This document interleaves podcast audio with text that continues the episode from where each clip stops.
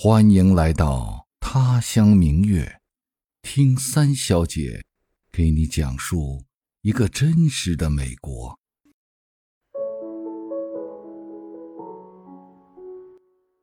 嗨，听到我声音的亲人和朋友，你好吗？我是小丽。今天是十二月二十五号，圣诞节。因为疫情的原因呢，我们都待在家里，过了一个非常平静的节日。可是我今天要说的话题呢，和圣诞节并不相关，而是关于在圣诞节期间痛哭流涕的一批年轻人。嗯，对呀，你没有听错，就是现在在圣诞节期间痛哭流涕的一批年轻人。他们是谁呢？他们就是今年的高中毕业生。你是不是有点奇怪？正值寒假，又是圣诞节，又是新年，欢天喜地的日子，无忧无虑的高中生怎么会痛哭流涕呢？因为疫情不能出去玩儿？No No No No No，疫情是这两年才有的，可是每年的这个假期都有高中生痛哭流涕，没有例外。那是为什么呢？那是因为他们申请大学的提前录取结果出来了。申请大学，提前录取，对，这就是我今天要谈到的话题。在美国申请大学的流程和相关的一些事情。你知道，在美国学生的申请大学和国内是完全不同，可以说是天差地别。他们申请大学是自由的，不限学校的，只要你交申请费，就可以去申请任何你想要申请的大学。上至哈佛，下至家门口的社区大学，只要你愿意，你就可以去申请。那个申请费又不太贵，五十到一百块之间吧，不会超过一百块。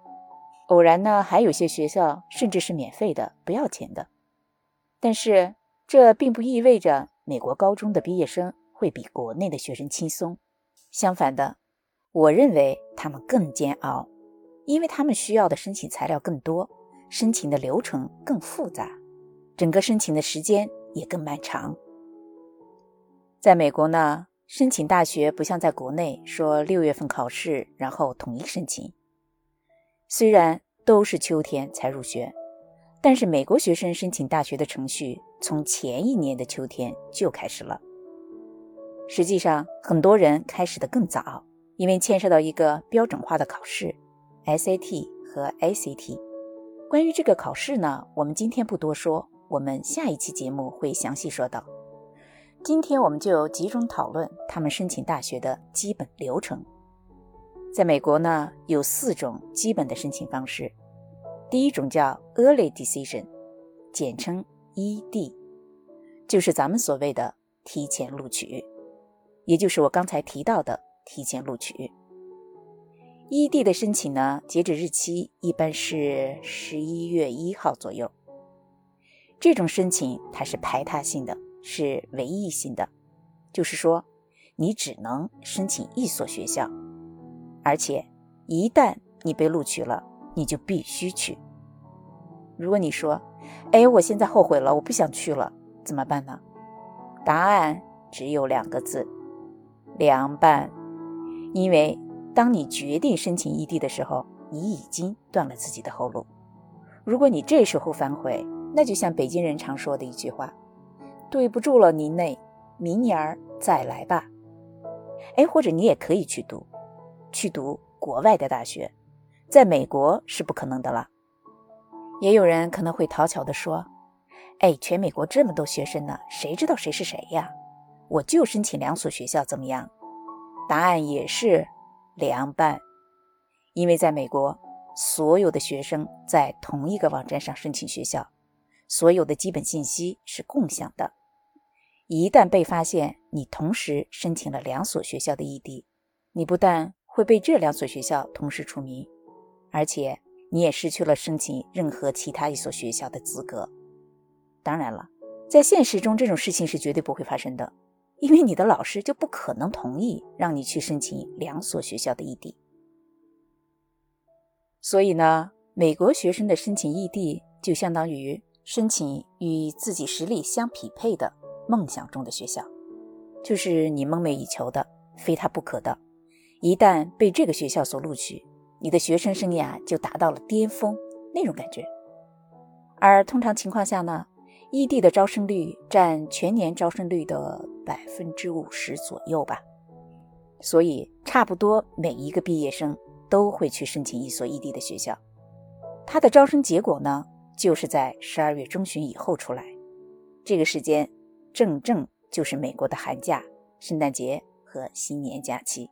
这也就是为什么我刚才说的，现在这个时间正是全美所有高中毕业生痛哭流涕的时间。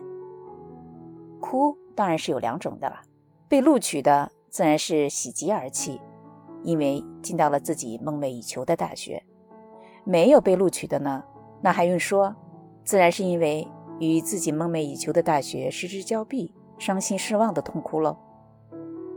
所以啊。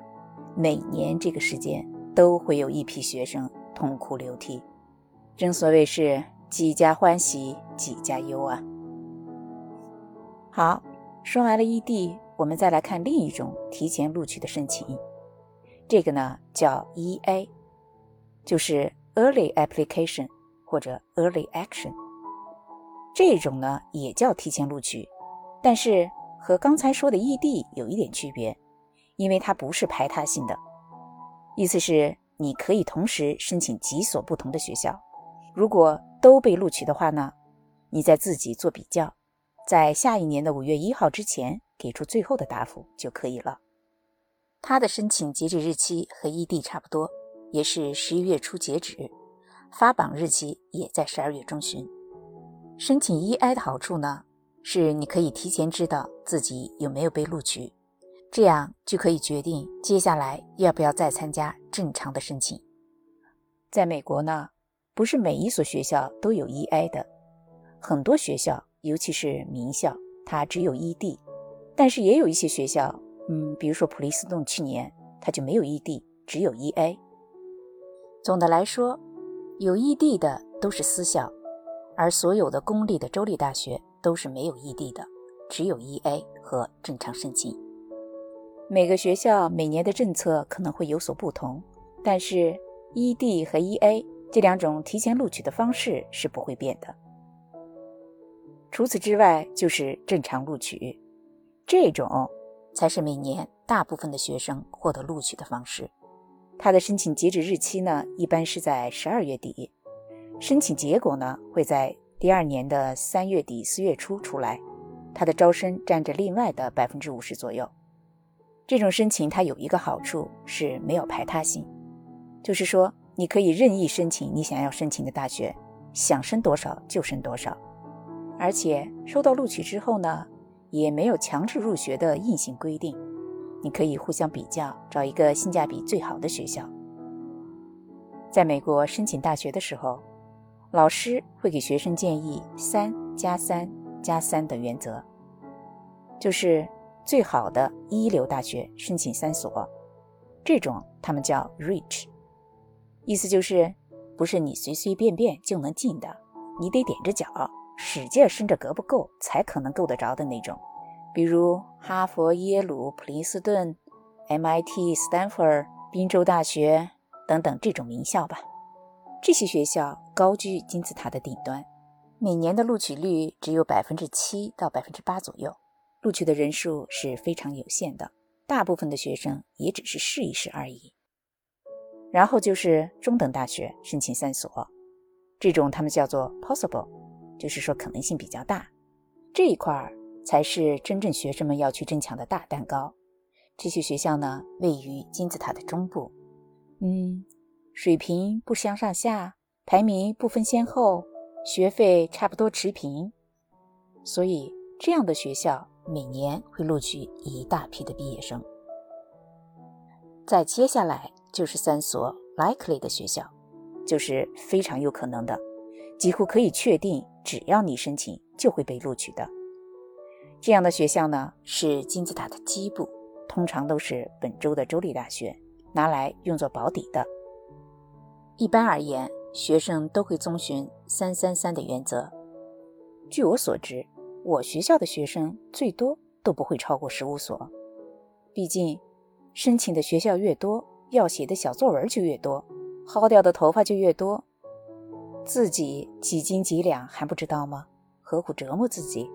天天熬得跟个熊猫似的，对吧？但是也有申请很多所学校的，我就听说过有申请三十所大学的公立学校的毕业生。嗯，其实也对哈，反正没有限制。干嘛不把自己想申请的学校都申请一遍？万一将来自己后悔了呢？是吧？哦，对了，还有一种招生的方式叫滚动招生，简称 RA，意思是 Rolling Admission，就是说他没有申请的截止日期，先申请的人先录取，一边收申请一边录取，一直到他录满为止。不过这样的学校呢比较少。好。以上呢就是美国高中毕业生申请大学的基本流程。那不管是提前录取还是正常录取，结果呢只有四种。第一种当然是被录取了，叫 accepted；第二种呢叫延迟，意思是说还没有做决定，叫 defer；第三种就是被拒了，就叫 reject；另外一种叫候补，是在他们的 waiting list 上。除了异地以外呢，其他所有学校的申请，最后做决定的时间基本上都是五月一号左右。所以，在美国，每年每一个学生都可能会拿到很多所学校的录取。在五月份之前，你可以互相比较，挑出性价比最高的那一所。所以，在美国，几乎人人都能上大学，区别只在于你上了哪一所大学。我猜，你可能会说，既然这样，当然是申请好大学了，越有名越好。对，差不多华人都是这么想的。在华人的心中，当然是越有名的大学越好。第一选择自然是顶尖的一流大学了，什么哈佛、耶鲁、普林斯顿、宾州大学、斯坦福、MIT 等等。但实际上，大部分的美国人更看重这家学校的传统。它的专业、它的教授、它的规模等等，他们并不认为最有名的就是最好的。他们并不像华人父母那样执着于学校的名气，而是选择自己喜欢的、最适合自己的。这样吧，我来说几个例子。我先说几个名人的孩子吧，比如说前总统奥巴马有两个女儿，他的大女儿去了哈佛，可是他的小女儿。却去了密西根大学。密西根大学虽然也是非常好的大学，但是它跟哈佛、耶鲁、普林斯顿相比还是差一些的。还有小布什的双胞胎女儿，其中就有一个去了州立的德州大学。你可能会说，那肯定是因为他学习成绩不好喽？不，比如说奥巴马的小女儿，她同时也拿到了耶鲁的录取，可是她最后还是决定去了密西根大学。你现在想不通了吧？对于他们这样的家世和地位的人来说，美国的名校那还不是随便由他们挑？但他们就是去了一个他自己认为最适合自己的学校。当然啦，这些大人物的心思呢，咱也猜不透。他们的生活离我们呢也太远了些。我来说几个我自己身边的故事吧。今年呢，在我的毕业班有一个女生，她的成绩非常好。连续四年中文课都是全 A，她的写作也非常好，得过全国大奖的。大家都以为他会申请一个非常有名的学校，拿到 ED 的录取，问题应该不会太大。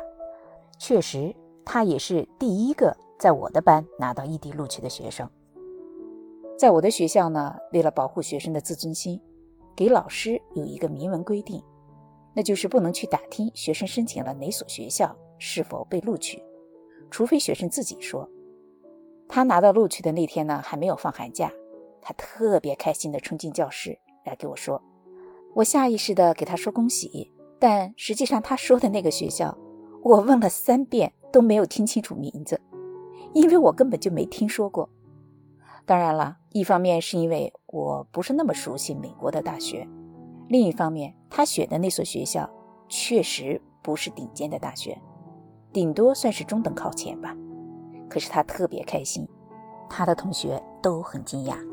问他的时候，他非常肯定的重重的点头说：“对呀，这就是我梦寐以求的大学，My Dream School。”所以你看，他们所看重的并不是哪个学校有名，而是哪个学校自己最喜欢、最适合自己。